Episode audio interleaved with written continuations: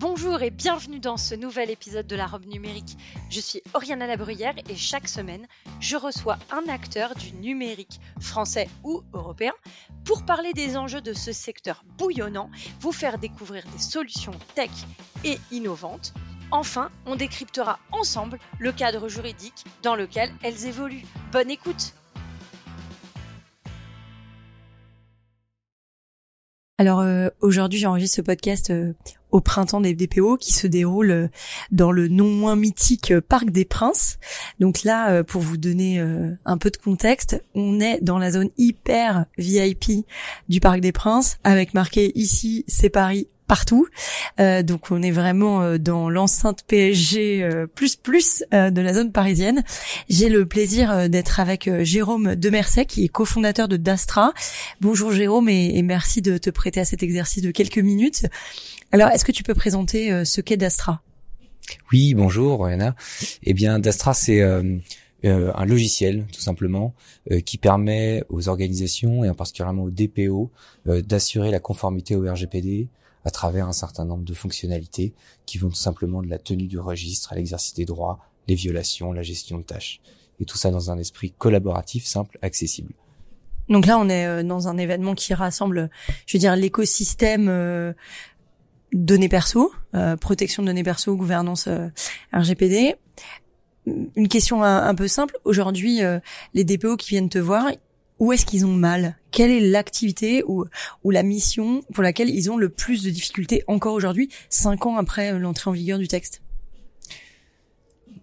Alors, moi je trouve que là où on retrouve quand même le plus de difficultés, c'est encore la question de la ressource, en fait, qui va être liée à la protection des données.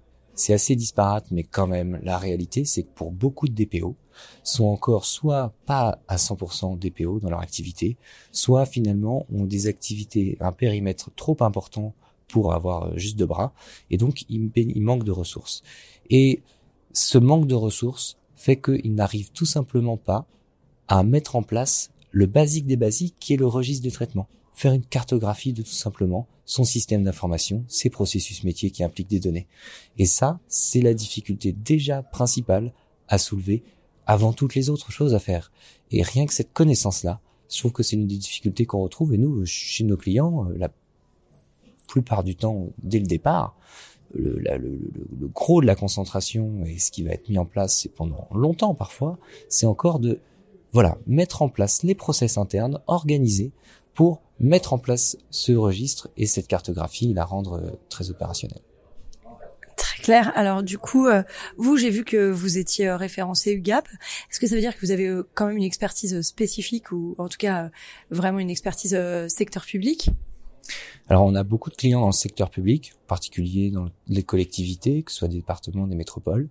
Euh, on a effectivement toute une bibliothèque de modèles assez importante sur des traitements de, de, secteur public qui peuvent être utilisés, qui sont utilisés par nos clients. Euh, et donc euh, aussi on anime aussi des clubs utilisateurs. On est effectivement euh, assez euh, sensible aussi euh, assez à ces clients qui ont des véritables enjeux parce que c'est obligatoire et qui font face aussi à des collectivités avec beaucoup d'agents, beaucoup de traitements.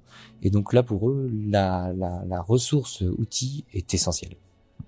Je sais pas ce que ça rend, mais il y a un petit fond sonore qui est pas désagréable.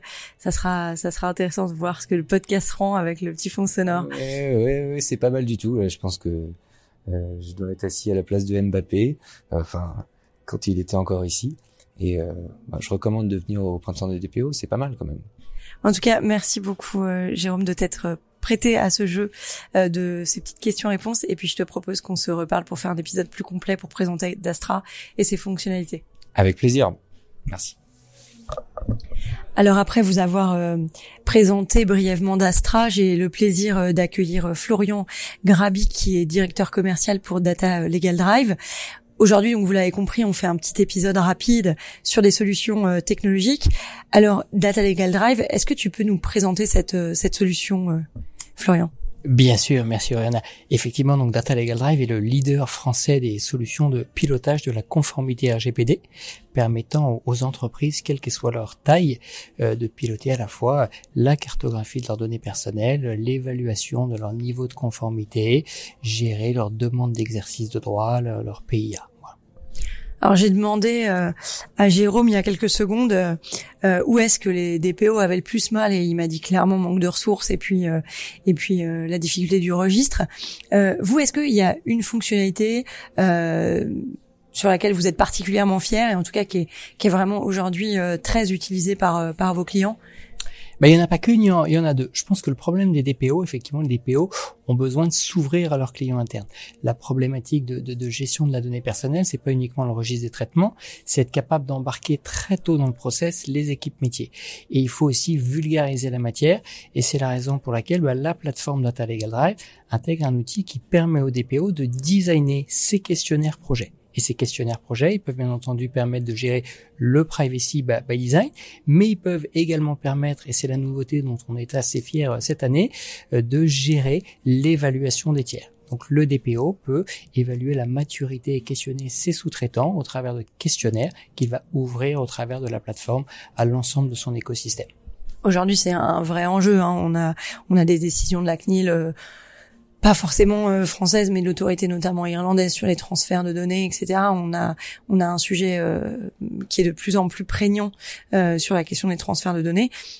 Est-ce que ces éléments sont pris en charge dans le cadre de l'évaluation des tiers? Donc, est-ce que c'est statique ou pas? Et non, justement, c'est pas statique. Et ce module questionnaire, justement, nous a permis de créer un module de, de TIA permettant justement à nos clients euh, de d'évaluer justement tout ce qui concerne ces, ces transferts de données à l'international.